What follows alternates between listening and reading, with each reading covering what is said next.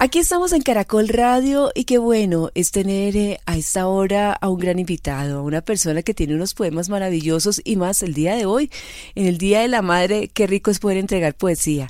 Pues le damos la bienvenida al poeta y escritor cincelejano Jaime Arturo Martínez Salgado. Eh, poeta, bienvenido, ¿cómo está usted? Muy bien, muchísimas gracias y agradecido por la invitación. Maestro, eh, nosotros estuvimos eh, investigando un poco acerca de su vida y encontramos una parte que nos pareció hermosísima y nosotros dijimos, perfecto, apenas como para, para esta celebración. Es que usted contaba en una entrevista que vivió durante un tiempo pues con sus abuelos, cuando usted regresa a su casa, eh, en algún momento y en una fecha como esta, el Día de la Madre, escribe un poema a su mamá. ¿Cómo fue esa, esa anécdota de ese poema y el cambio que produjo en usted apenas siendo un niño? Bueno, eh, yo tenía más o menos cinco años y ya yo sabía leer y escribir porque mi abuela me enseñó. Entonces, en el colegio me dijeron que escribiera una frase para la madre, que era el Día de la Madre. Entonces yo escribí un texto pequeño y se lo leí a la maestra. La maestra me dijo, ¿tú lo sabías de memoria? Y yo le dije, no, esto lo acabo de hacer ahora. Y me, me puso la mano en la cabeza y me dijo, te felicito. Yo llegué a la casa, le leí el poema a mi mamá y mi mamá se quedó como pensando y me dijo, caramba, ¿esto lo hiciste tú? Le dije que sí. Mire, bueno, te pareces a, a la abuela, porque la abuela también escribe cosas como esta.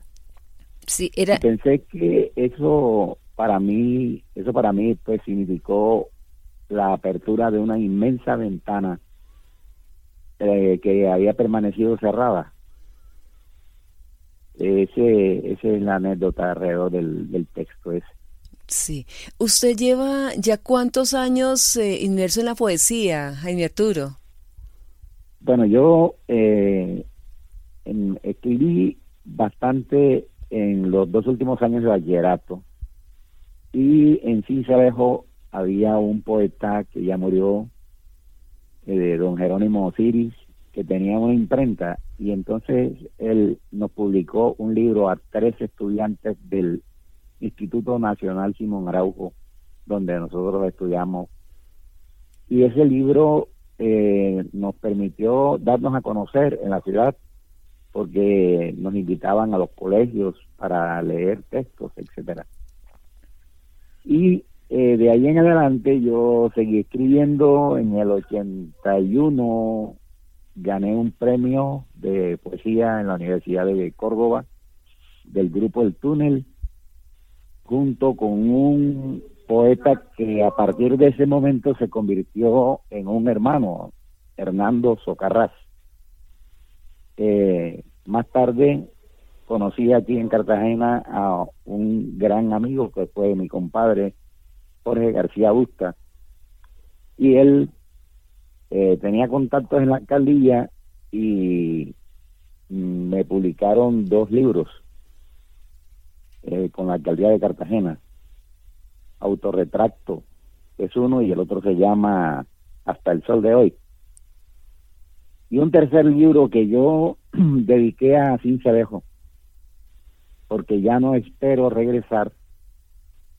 Y ya cuando terminé mis 44 años de trabajo como docente de literatura, me dediqué a escribir, pero de una manera eh, digamos que acelerada, porque me hice el propósito de escribir un poema todos los días durante un año, en 1917. Después, el año siguiente, el 18, escribí un poema cada semana y el 19 escribí un poema eh, cada mes.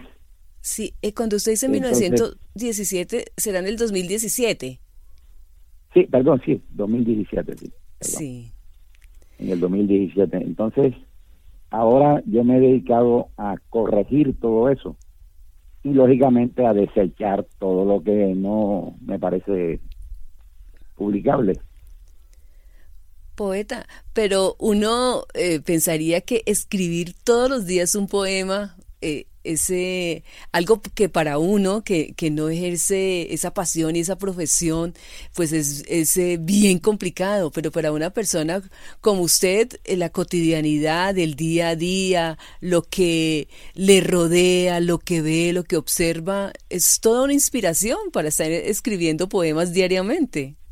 Bueno, eh, a mí me ayudó muchísimo el, el conocer un enorme poeta que se llama Fernando Pessoa, un poeta portugués, que él creó varios heterónimos, o sea, él creó varios poetas con diferentes eh, biografías, con diferentes inclinaciones, con diferentes estilos. Entonces yo me inventé un, un digamos, una forma y yo he llamado discursos.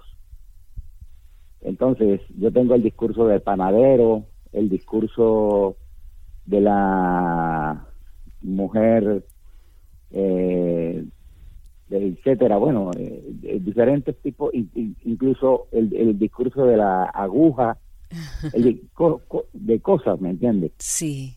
Eh, yo me dedico a imaginar qué cosas siente un candado cuando le introducen la llave. Entonces, escribo ese discurso. ¿sí?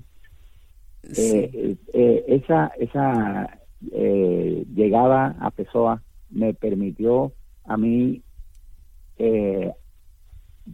entrar a un inmenso universo interminable, eso no tiene fin, de, de posibilidades para hacer un poema. Sí, maestro, y por estos días de confinamiento en que estamos aislados a raíz de, esto que está viviendo el, mundo de la pandemia del COVID-19, eh, ¿ha escrito muchísimo? Permanentemente. Yo me levanto siempre temprano. Yo a las cuatro y media de la mañana ya estoy despierto. Entonces hago el café, eh, respondo mensajes que me envían y después de desayunar me dedico a eso durante prácticamente todo el día. Sí. Pues... Em, siempre me gusta estar apartado porque eh, tuve un problema de sordera súbita.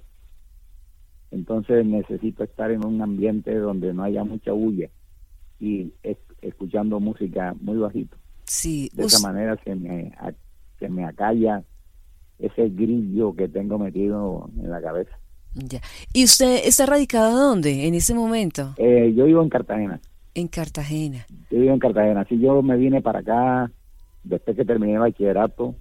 Empecé a estudiar Derecho en la Universidad de Cartagena, hice tres años, pero después me retiré porque me di cuenta que eso no era lo que a mí me gustaba. Y encontré en la docencia mi verdadera vocación. Eh, cuando desde que empecé a dictar clases, eh, para mí mi vida cambió totalmente. Para mí así eh, ir a ir a clases era una fiesta. Para mí ir a clases era la cosa más agradable del mundo. Y encima de eso me pagaban.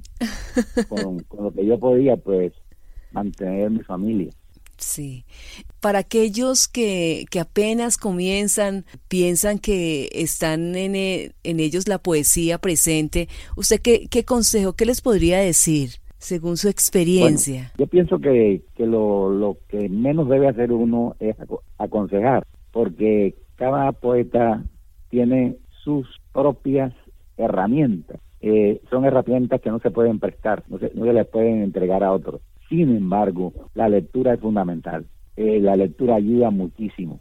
A, a, mí, por ejemplo, me ayudó mucho eh, en mi niñez el bolero, escuchar letras de bolero eso me abrió a mí muchísimas posibilidades porque los boleros traen un, vocabulario y una serie de imágenes que no son habituales, muy diferente a esta, esta eh, músicas, entre comillas, de hoy, en estas letras de, hoy, que no dicen nada. y, de, un vocabulario muy limitado. Entonces el bolero me facilitó muchísimo eso. ¿Y usted recuerda qué bolerista, de pronto alguno o dos que, que escuchaban en la época de su niñez, en su formación? Bueno, eh, son muchísimos, muchísimos, muchísimos. ¿O algún bolero en especial? Siempre me ha encantado Tito Rodríguez. Ah, sí. Tito Rodríguez, eh, me, tiene una, una, voz insuperable. Sí. Sí, de verdad. Bueno, maestro, entonces ya lo vamos a despedir, pero pues antes quisiéramos eh, escuchar eh, algunos de sus poemas en esta fecha tan especial, en el Día de la Madre. Así que lo invitamos entonces para que comparta con eh, todos nosotros su poesía.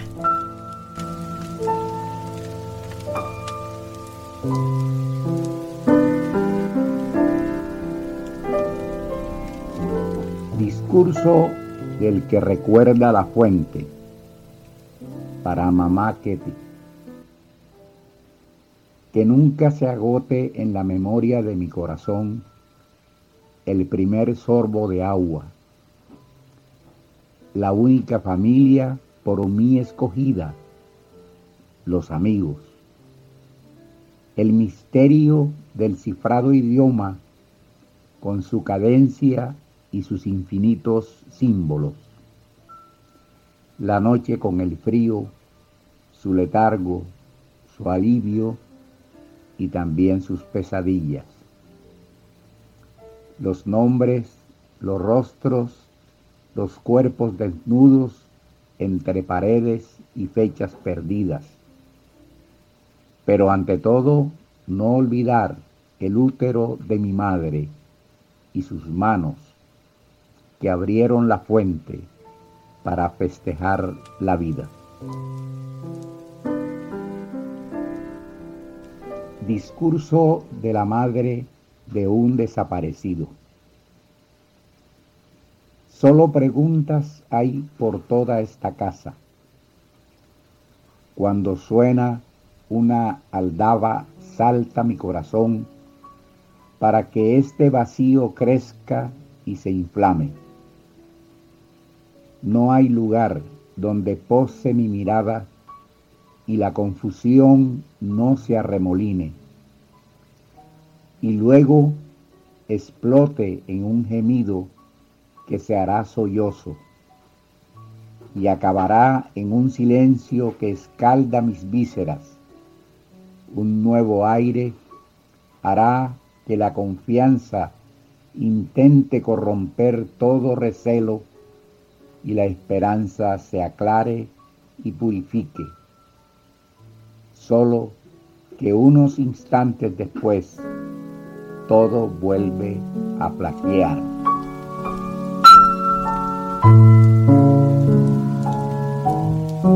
Parto. Desde días antes, el corazón de la casa aceleró sus latidos esos días despertaban antes de lo acostumbrado y morían solo hacia la alta noche. Llegaron muchos trastos sin estrenar, se preparaban cocidos desacostumbrados y a madre la cambiaron de cuarto.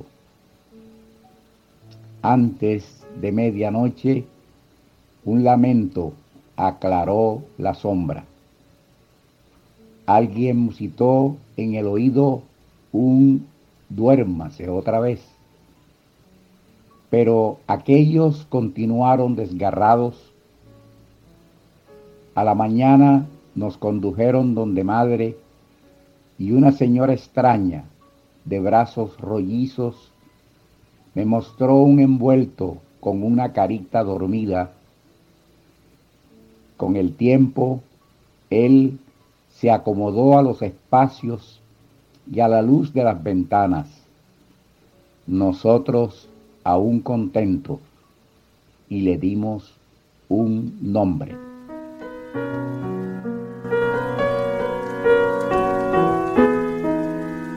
Pues de verdad que sí, hermosa su poesía. Le agradecemos muchísimo, muchísimo eh, su tiempo eh, el día de hoy en esta celebración de, del Día de la Madre y esperamos que nos siga acompañando en algún momento en nuestro espacio. Mil gracias, Jaime Arturo Martínez, poeta y escritor ciselejano. Mil gracias a usted por permitirme dar a conocer esta poquita cosa de lo que yo hago y en especial para las mujeres que son para mí lo más significativo, empezando por mi madre, mis abuelas y las las eh, superioras que tuve durante mi trabajo.